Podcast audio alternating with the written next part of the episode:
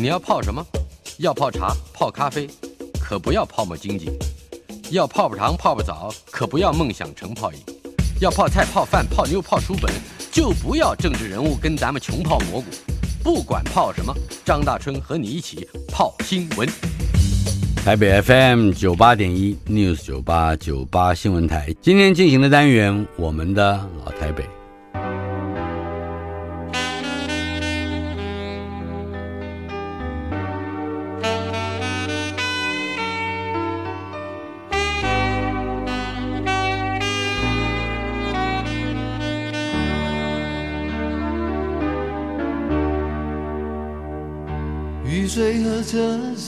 我的老台北没有一个固定的时间坐标，它在我们始终无法全然忘掉的往事里。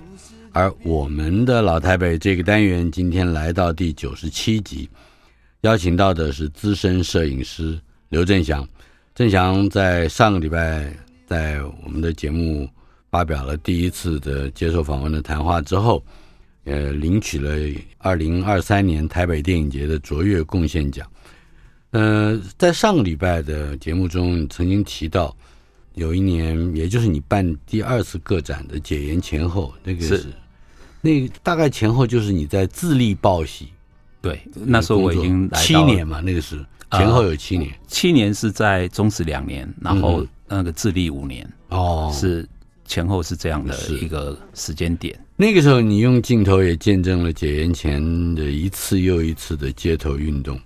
包括五二零农民运动是，甚至还后来还贯穿到野百合是，呃，也为台湾的民族转型留下了许多珍贵的历史影像。呃，我记得你上礼拜谈到了跟于登发率领的民众一起北上去高雄到桃园是吧？去接徐信良对。呃，但在在智利报喜的那段政经事还有研究与担任研究员的期间，可能是你还非常怀念的一个一段日子。对，因为这个呃经验是比较难得。例如说，我们本来进到智利是在台北人月刊、嗯、台北人杂志工作，那他。订户不好，就是那个卖的不好，嗯，所以他就被迫就收掉，收掉。那这些人就要啊转到媒体的部门去。那我们那时候我就跟周本纪，我们两位就被转到正经研究室。正经研究室对，对。那正正经研究室里头就是哇，那人太精彩了，太多了。嗯，就是当时大概有十来位各式各样领域的不同的那个记者。嗯，那。摄影的话，如果以专攻摄影的话，就我是唯一一个，所以我们当时在供应了早报晚报，大概有十个版面，嗯，就整个政经研究室，他们大概有十个版面，就是由这边啊、呃、去啊、呃、整个去制作专题，然后登在日常的报纸上面。嗯哼，那在那那段时期，就是。我的题目也就有时候会跟不同的记者配合，有时候就是自己去做。你可以找题目，自己做题目，因为这就是政经研究室的一个特性。那那时候也就是等于报道摄影最好发挥的一个时机。是，你可以跟时事的新闻结合，然后你再扩大你的那个啊、呃，就是比较不同的一个角度。例如说，你一个农民运动，我们就可以去，例如说跟农盟就下乡，然后去。部落里头，或是到一些乡镇里头，然后住一段时间，然后再回来。嗯、那记者就写文字，那我就配图片。是，那这里面就是我印象中比较深的，还有一次就是比较特别的一个采访经验啊，就是那时候孙立人将军将要被释放，知道说解严以后了，嗯、是他们应该没有理由再软禁他，应该要特赦他。嗯哼，然后蒋经国已经过世了，所以。应该把他释放出来。那我们台中的特派员知道这个消息，他平常就跟家属有在联络，嗯，跟孙将军的家属，对，跟孙将军家属有在联络，所以我们就第一时间就说知道说整个将要松绑，将要被释放了，所以我们在前一天我们就进到他的官邸里头，然后我进去的时候，我就其实还很怕说。你遇到这样的一个很严密的一个防守的一个一个是几十年被软禁，你想想看，那一定应该是应该是一个非常紧张的环境，对，因为他们就是进来铁门就是有院子，然后进来铁门就是有一个像传达室那一种，就有人哎透过窗户跟你说你要找谁啊，你要干嘛？就我们进去的时候，门是开的，嗯，因为他们正在打包。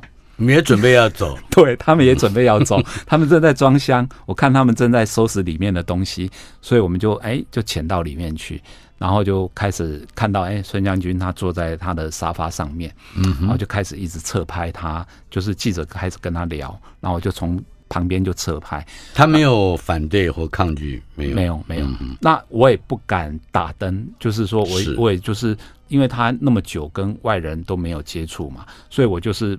默默的在旁边一直侧拍，然后记者一直在问他一些问题，然后问完我们就赶快撤。啊，一回来以后，因为我那时候在呃正经研究室，我就赶快把照片冲洗出来，然后让报纸去使用。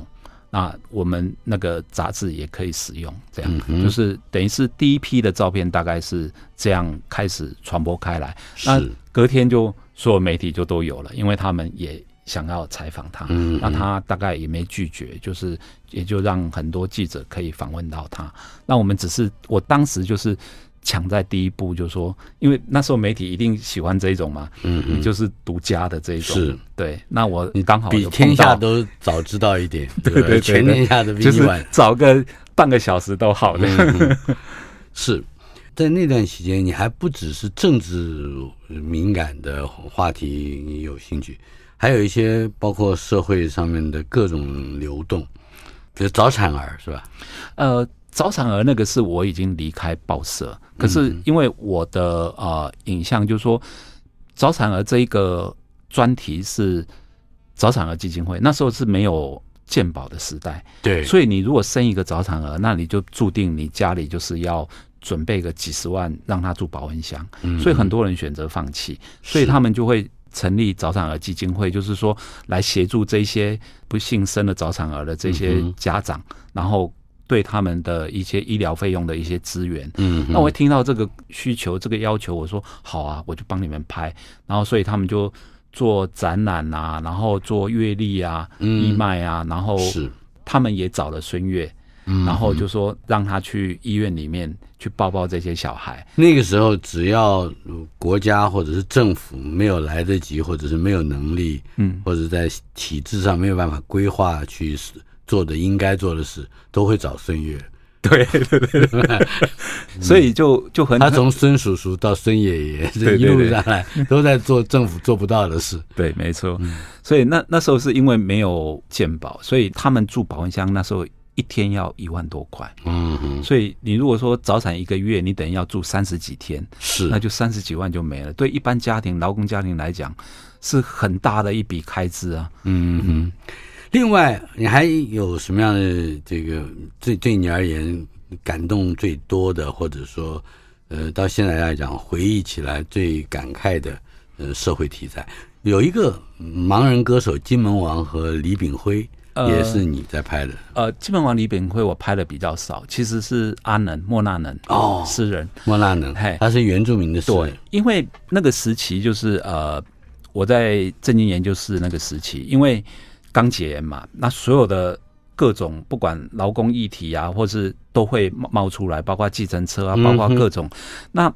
莫那人这个题材是因为那时候的盲人，因为都被理容院的小姐给 给占了，工作权都被他们占据了，所以他们根本没有客人去找他们按摩，所以我们就想说，哎，从盲人重建院里头去做这样的一个专题，然后看他们受训的过程，最后他们要辅导到去开业，然后去帮人家做按摩，盲人的按摩。可是在这个时期。根本就是很少人会去找纯按摩，都通常去理容院找小姐按摩。按摩一定是找理容院的小姐。对，所以我们就特别去做了这样的一个专题。那当然，阿能是一个代表性的人物，因为他本身写诗，然后他又真的是从盲人重建院这样一路就是学习，然后到自己开业。那这当中还有一个很重要，就是说我已经忘了是谁主办了一个盲人争取他们。就是高举盲杖，争取他们自己的权益。嗯嗯，那我就在那时候，我就拍了一张我很喜欢的照片，就是一堆人就举起盲杖，然后在立法院前面是，然后就要立委要正视这些问题。嗯嗯，那当然阿能也在现场，就是说莫纳人我会有印象，因为我我为他拍了一部大概三十分钟在电视读书节目里面哦，这一整集的一个。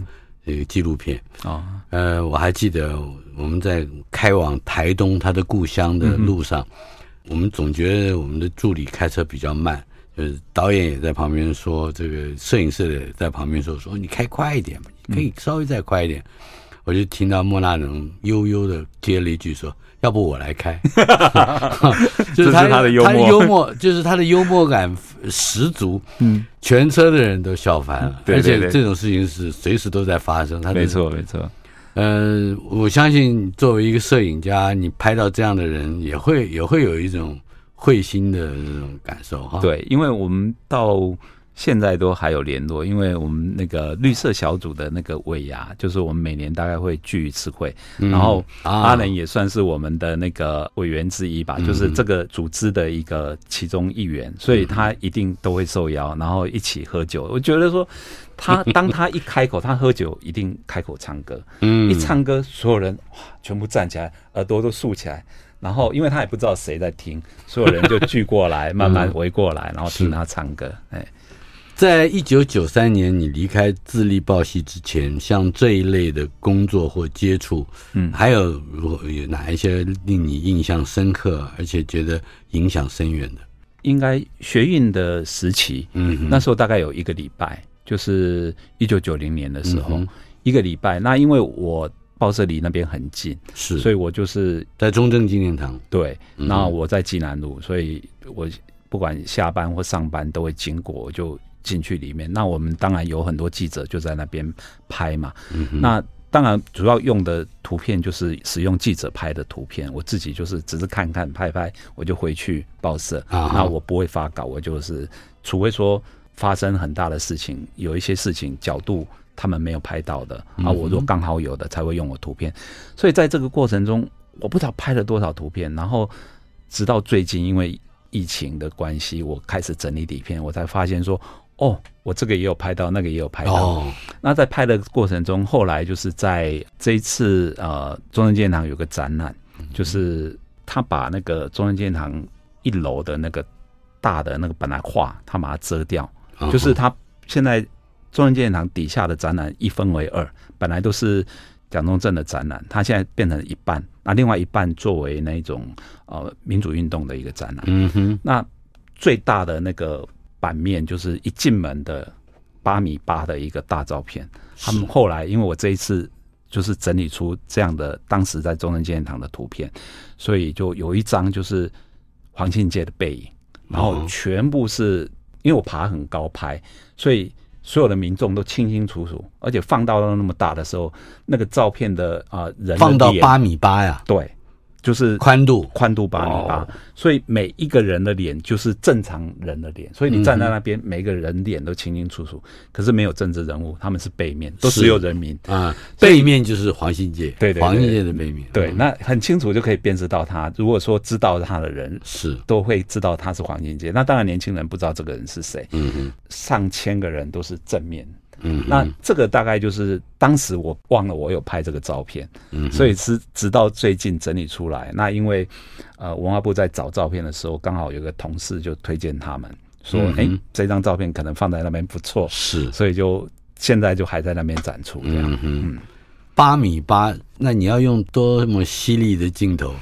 我那时候好像都是用 Contax 的镜头拍的，康也是也是蔡司的镜头，也对，对对对。呃，对你而言，这个在不管是拍，等一下我们会谈到的云门，或者是之前的剧照，嗯、或者是新闻摄影，嗯，什么样的机器，你你最合手，最最得心应手？以前拍照真的是很辛苦，第一个，它的都是手动对焦，而且是底片，嗯，嗯而且感光度都不高，因为。你作为一个专业摄影师，你各种场合你都会遇到，而不会是说光线都刚好，你可以用一百度，你可以拍出很细致的那个影像，不太可能。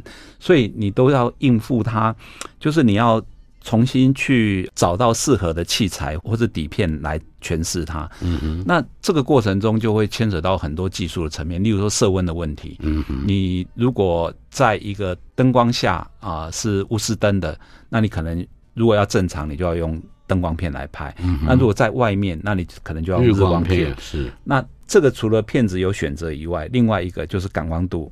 那有时候你没有那么多台相机，你可能在拍的时候，你可能要整卷底片换掉，然后换你适合的那样的一个胶卷来重新来来诠释做增感，或者是对，或者是说你镜头前面要加一些绿色片，嗯，或者你没有没办法换底片的时候，例如说我这边拍的是室内的，另外半卷要到外面拍，嗯，那我可能就要加 filter 让它过滤那个色光。是是然后让它底片可以比较好的一个曝光条件，这样，所以在这些过程中，你就是不断的在寻求什么样的呃器材是你比较熟用、嗯、熟悉的啊、呃、合用的。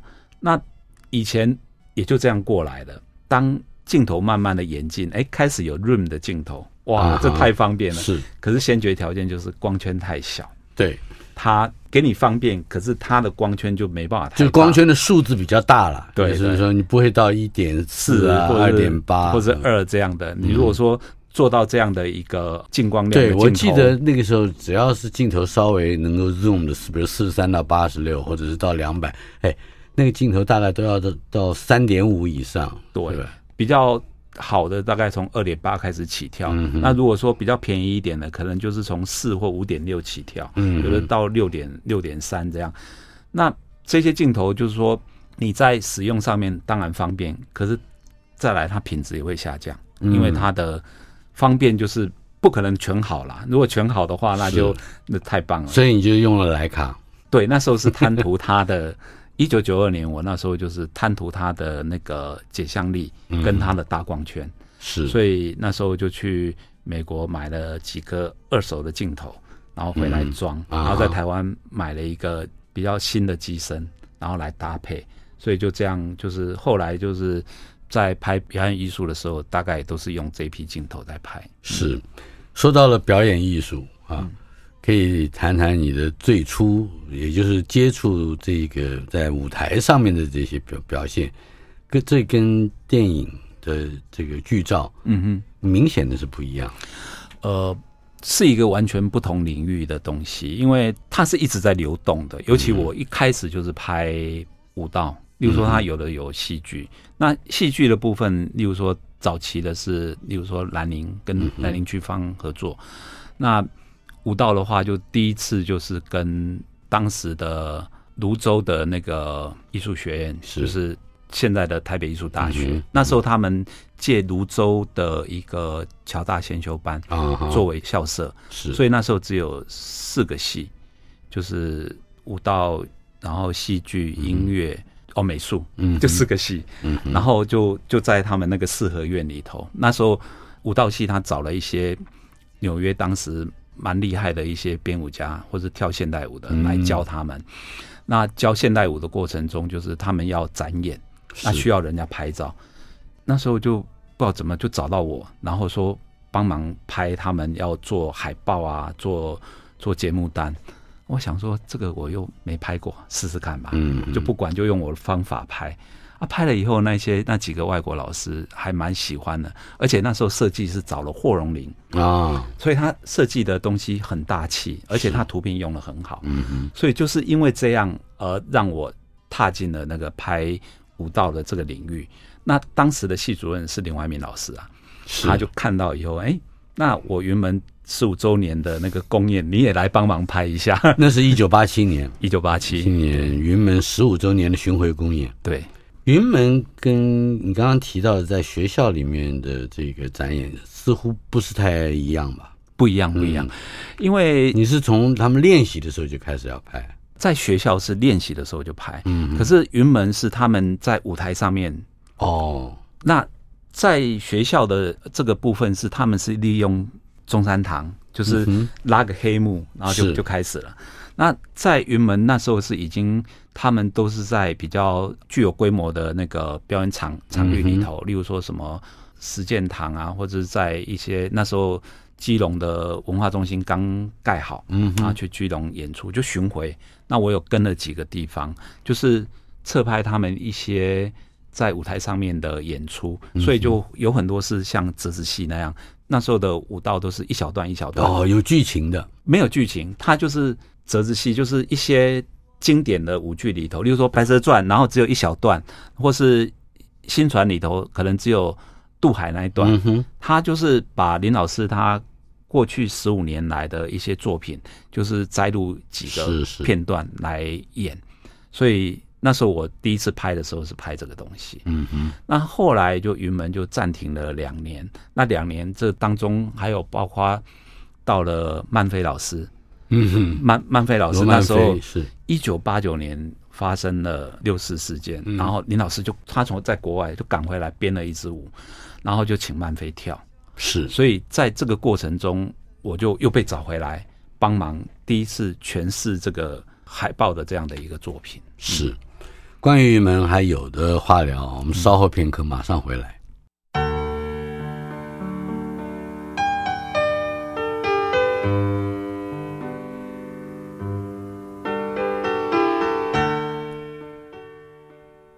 我们的老台北第九十七集，访问的是资深的摄影师、剧照师刘振祥。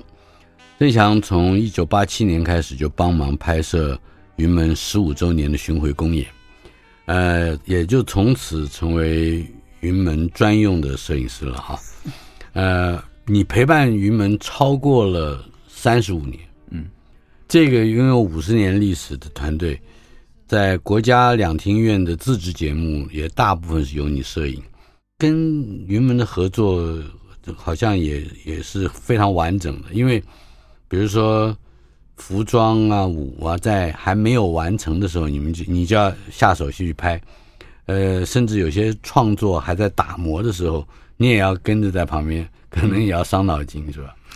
跟云门的合作的一个关系是这样，就是说云门他后来就蛮国际化了，就是他每年在国外的邀约很多，有时候甚至一年最多有到三个月在国外。嗯，那这个当然不都不是临时安排的，这个可能早在两年前人家就邀的。就是国外的艺术节就邀，那邀的时候有时候也是会希望，就是说，哎，林老师，你有没有什么新的作品？是。那所以在这个什么新的作品的这个时候，就变成是说，你要早在一年前就给人家图片，人家好宣传啊。所以在一年前的时候。林老师已经开始构思他怎么编，就一年后他要发表一个新作品，是，但是当时还没有都没有没有完成，对。对，他就是一些舞蹈的概念，或者他跟几个舞者曾经工作过，就是说，哎，你可以诠释一下什么？就是在一个舞蹈的最初期的时候，就必须诞生一个呃影像，嗯，就是说我等于宣告两年后或者呃一年后我要啊、呃、发表这个作品，那。影像长怎么样？你总不能只有一个文字吧？他希望能够看到一些肢体，所以我基本上跟云门的合作有很多是从这个时间点就开始参与。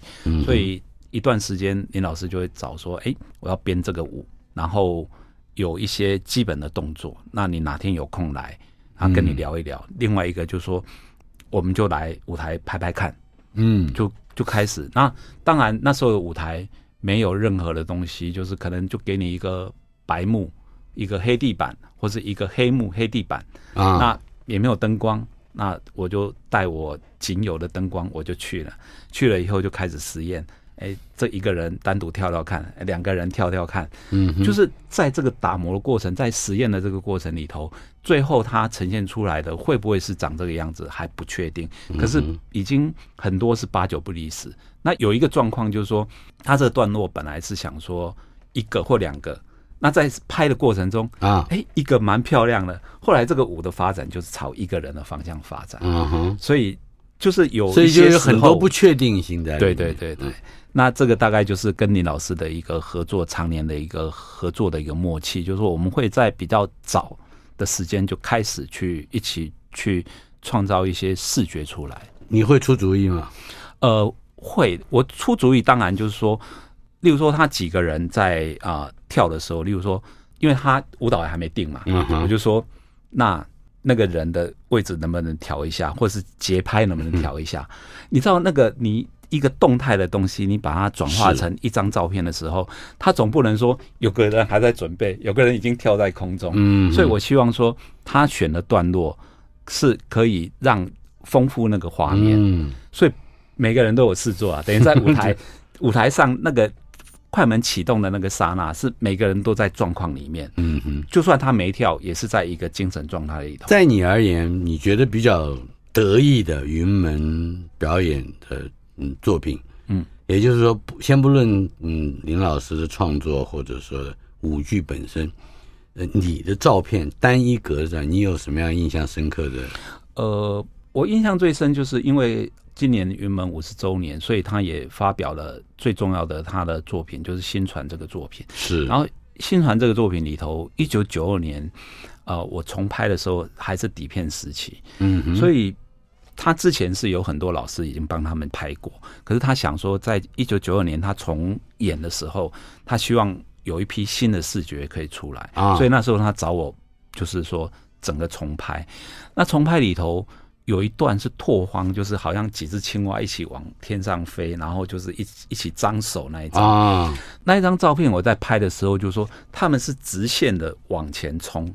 就是从舞台的最深处，他跳三次，嗯，然后三次手都张开的，就是说跳了跳起来手张开，三次里头我只能拍一次，因为我来不及，你来不及拍，来不及，对焦会来不及。哎，等一下，他连拍器如果放了再用你广角也不对焦会来不及，主要是你焦跟不上。因为它不是自动对焦，所以它直线冲的时候三次，我只能选其中一次，而且一次就是我请他们落下落点的时候站着不动，不要再跳起来，我必须把焦锁在那里，我镜头不敢动，就定在那边，就是知道说他们跳的时间都很准，就是从起跑点，然后跳第一次、第二次的时候，我觉得第二次的视觉是刚好我可以。记录的，嗯，所以我就说，你第二次落点的时候，你们都不要动，让我对焦，对完我焦距就不敢动。我说，那你们回到后面重跳一遍，然后就就这样拍了那一张照片。那那个就是到现在林老师还很喜欢用的一张一张照片，因为在那个时期，你技术上面真的是一个很困难的一个挑战。第一个，你对焦全部手动对焦，他们直线跳三次，你真的如果三次你都拍，你可能没有一张是清楚的，嗯哼，因为你焦可能会跟不上。第一个，你可是你的焦也要很准，他们的落点也要很准，对，这是准确加上准确才能得到的这种，对，是吧？在空中的那一刹那的彩虹，所以这个就是当时的一个拍照就是很挑战的一个地方，嗯嗯。那后来出来效果也真的很好，就是。因为以前大概很难那样的一个直线的一个冲刺的时候，就像你拍人家一百米在跑的时候，你是对着他拍，可是当你很靠近镜头的时候，你焦要锁在他身上，不然就是一张糊的照片。是，呃，在街头去拍一些群众的活动，嗯，不一定是政治的活动，但是至少它是随机会发生的。而且你也不能够预期它会反产生什么结果，或者说对你而言产生什么后果。嗯，呃，在这种比较动荡的环境里面，去跟相对于比如像云门、像这个恋恋风尘，嗯，也就是剧照，它有不同的刺激感嘛？或者说，掌握的技术又应该是很特别是哪一些？尤其在环境里头，嗯，例如说。人物跟环境之间的那个关系，那尤其如果是有活动，那你活动它可能会有一些主轴嘛。嗯嗯。那他在环境里头，我可能会比较想把人跟环境做一个结合，而不会只是聚焦在呃演出者或是在现场的一个人物啊。那他可能会把环境呈现出来。是。那这一种的话，就是呃。可能因为长期拍表演，所以或是拍纪实，这两个你综合以后，你可以把演出者跟环境就是做一个比较好的一个角度的诠释。嗯哼，那这方面就是有蛮多经验的啦。例如说，讲一个林老师要退休的时候，他最后一次带领云门做户外公演，嗯，那一天是在中正纪念堂。嗯哼，可是他搭台背景是黑的。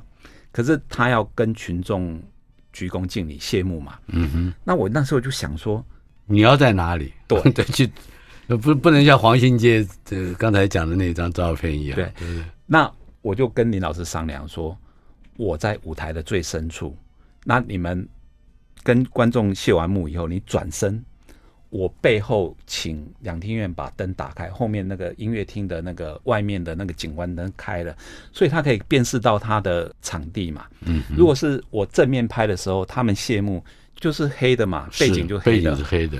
那我要辨识出说这个环境他在什么地方做他人生的一个阶段性的据点。嗯嗯，那他是在中山纪念堂，就是背后是一个啊两厅院的两厅院的建筑在里面。对，嗯，就是说他对跟民众招手的时候，他背景是两厅院的那个那个景观。是，所以这样的话，就是说在时间跟空间上面就可以搭配了起来。如果他背景是黑的，哦，只知道说他最后一次带团来跟观众就是谢幕，也就是他跟环境跟观众都没有关系了。对对，那我就。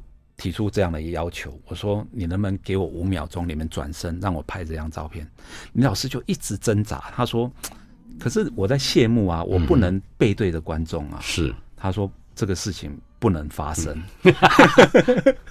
我就不管了，我就说你给我五秒钟，就是你们谢幕到一段时间，你就转身五秒钟，你再转回去跟观众继续那个谢幕。他说不行，他这样。可是就跟那个舞监串通好，他在喊说敬礼的时候，他喊了一句转身，然后就大家就转身，当场还有十几位舞者要跟他一起退休，所以当时这个镜头拍下来，并没有真正取得林怀民老师的同意，他已经有一点点默许。一开始，他特别把我找到他的休息室，说今天不会有这一趴，不会发生这个事，我就不管，我就把楼梯就已经都准备在那个舞台后面。嗯哼，因为我觉得说，我这个时候如果不强势的去做这个事情，这个事情就没了。嗯哼，而且那时候《纽约时报》在等这张照片。哦，他们记者已经在现场，他就他们也知道你会用这个方式拍吗？不知道，嗯，他不知道，他只知道说今天。他们要写一篇呃特稿，就是要介绍刘怀民老师要退休，嗯、所以就在等这张图片啊。我就在想说，居然这个影像这么重要，我一定要达到我的目的，嗯、所以我就硬凹了这个图片。所以老林啊，老林，你应该相信专业。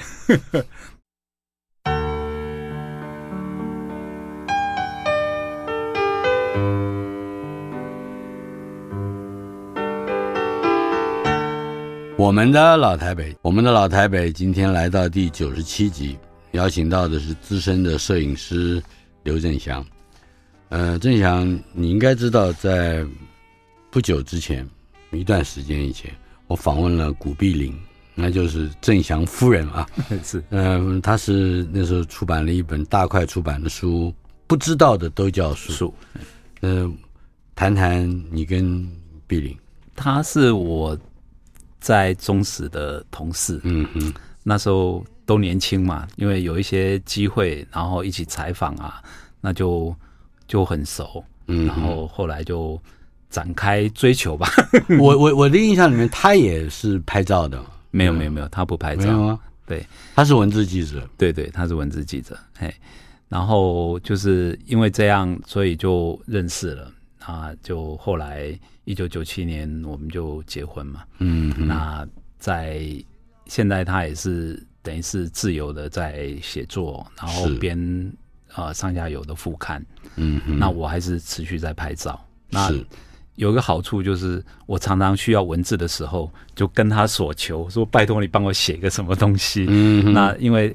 利用他的那个文字，那那我当然我也要付出啊。他需要图片的时候，我就尽量提供啊。所以我的印象中，他有的照片都是你拍的，嗯、大部分都是。后来手机比较方便以后，我说有一些东西我教你怎么拍。嗯，然后因为有时候我并不见得会在现场。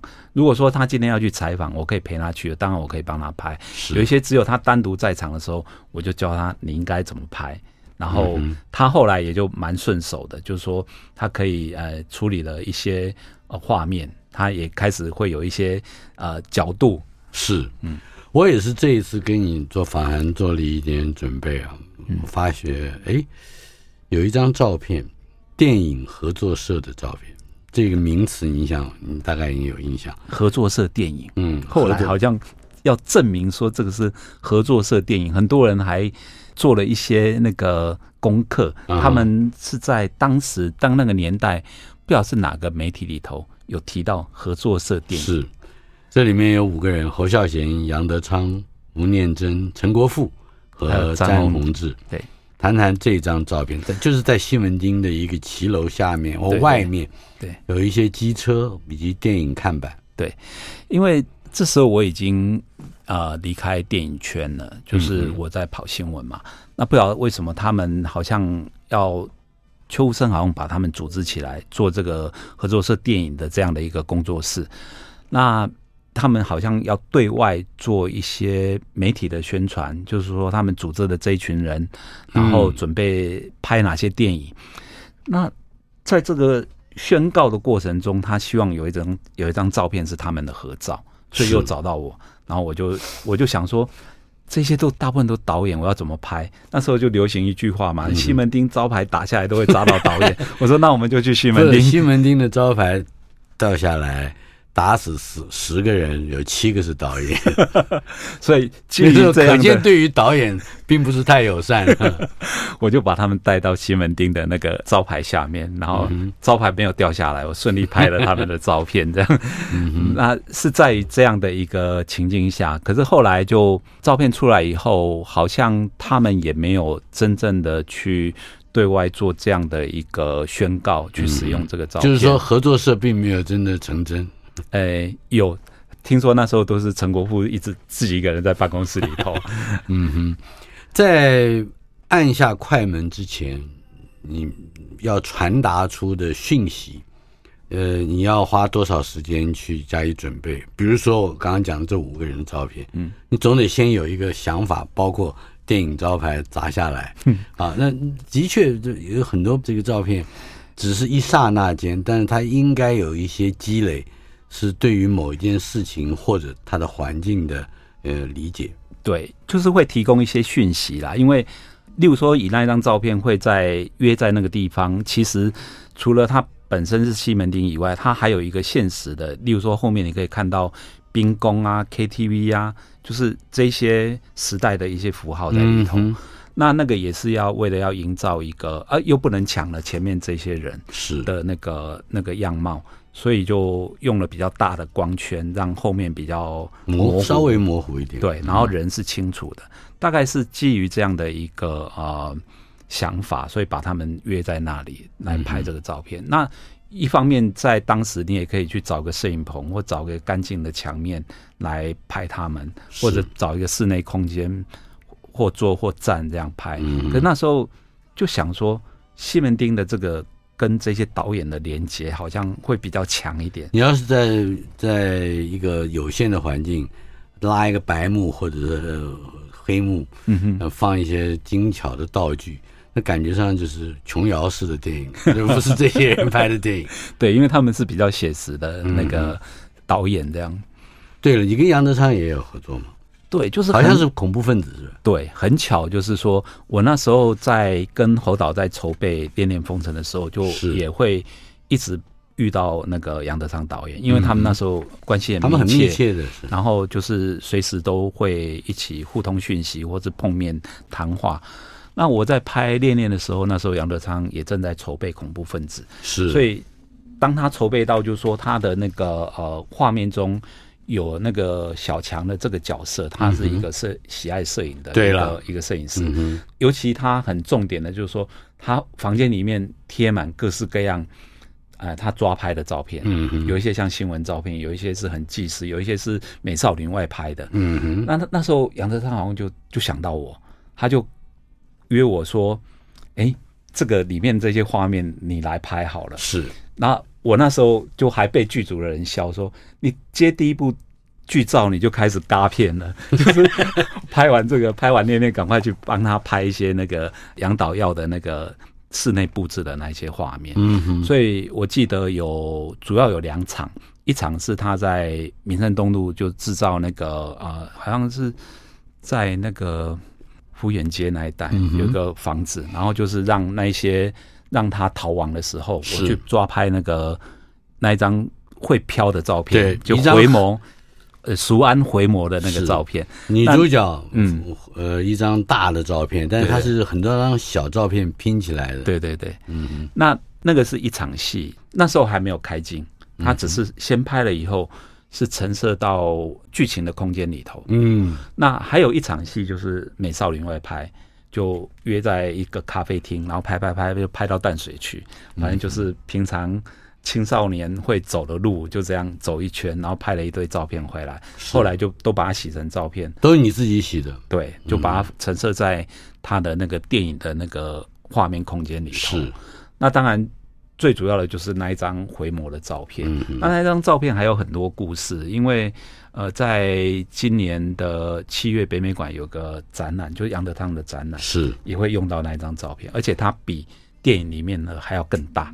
哦它会放到到高大概三米，宽两米六哦，那也会让它飘，就是也是用小小照片一块一块像贴布一样。他现在叫我把它复刻成那个样子，以前电影里面的那个画面。那张照片，或者说那几十张照片所合成的那样一张回眸的影像，可以说是恐怖分子在面对世界观众很重要的一个印记。对对。呃，这也可以说是我们说的电影海报的经典。这里面我现在已经不可考。嗯哼，那会做成分割的画面有两个可能，一个就是啊，杨德昌导演本来就要分割他。嗯，因为我拍完以后，他挑完照片，他说：“哎，这一张可以放多大？”我说：“当时应该最大就是一百公分的那个相纸，是到现在也是一样一百公分的相纸，就是说其实没有什么改变。嗯，所以那他想了。半天，他说一百公分不够大，他觉得那个气势不够，嗯，因为那个那个年代是没有输出嘛，没有现在的那个那个影像输出这个工具的，所以就只能洗靠洗照片，那个叫大图输出是吧？对对对，那那个年代是还没有的，就只能进暗房，乖乖的，你有多大相纸就洗多大照片，所以在这个过程中，就就是我说办不到哎，我最多就是一百公分，我说还有另外一个方法，拼拼贴，嗯嗯，接。然后，哎，他想一想，大概拼贴，然后说，哎，可以哦，我就用那个方式，就是大概六十几张八乘十的照片，嗯，拼在我放大机能够放到到最大的一个面积，嗯嗯，然后后面编号，然后洗完以后再按照号码贴，对，再把它回到墙上，就照那个号码贴，啊，就呈现那一张照片。嗯嗯嗯。我最后一个问题是。好像你有一个习惯，是自己开着车，带着相机，沿着海岸线，嗯、嗯，在台湾的从南到北的这样走，来说说这样子的一个赏游，对你而言，尤其是创作上，具备什么样的意义？因为我们平常就说，因为当被委托案或职业摄影师已经很长一段时间，以前可能就说，因为媒体的采访，你可以。有目的地的，你到了这些地方，你要找谁干嘛？你要拍到什么东西？那有一些时候就是会回到你的最初衷，就是我刚开始学摄影的时代，没有人约你啊，没有人要你拍什么东西，那你就是每天你就想着我要带相机出去，我要拍照，我拍什么不知道，不知道。那就是其实这个是在疫情期间，我不需要跟任何人有约，我也不可能跟他们交谈，我就自己开着车，然后就沿着。海岸线就这样走，我沿着西滨一直往南走。我走到哪里，我对这个景哎有一点感觉，好停下来，弯进去，然后就去里面去寻找。我很喜欢这种感觉，你自己一个人，然后没有目的的，嗯嗯，然后当然也不能每天这样了，就说一段时间，然后你就这样去，然后甚至你找不到地方住没关系，车子够大，就是开个缝，然后带个睡袋，就过了一夜这样。拍到任何一张你觉得非常好的照片吗？形容一下，二十秒钟。其实那个时间点我有带空拍机，那个视视角就是完全是不一样。就说你变成拉高来看啊，例如说像在池上的那个过程里面，嗯、我看到了绿油油的稻田，看到的是秋收的那个过程，就是变成一片焦土，或是有收割的，还没有收割的。那当你把镜头拉高的时候，你看到的是一个老天爷的一个创作，就是农民跟老天爷形成了一个抽象的创作。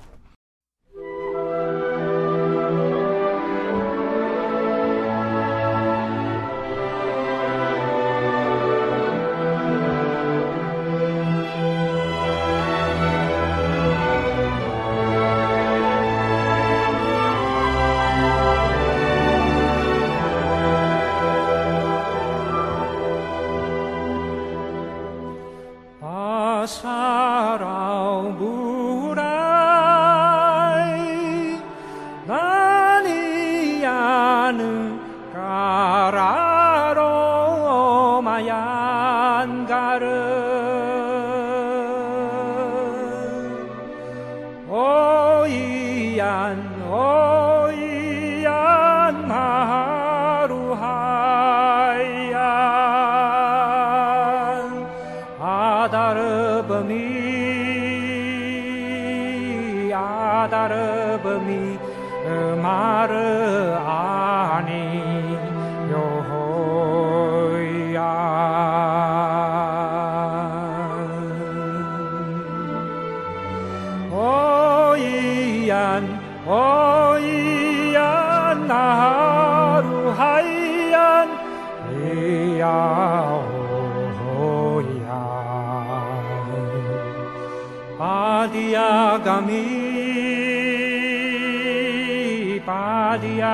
Kami ku kembali etan ikimo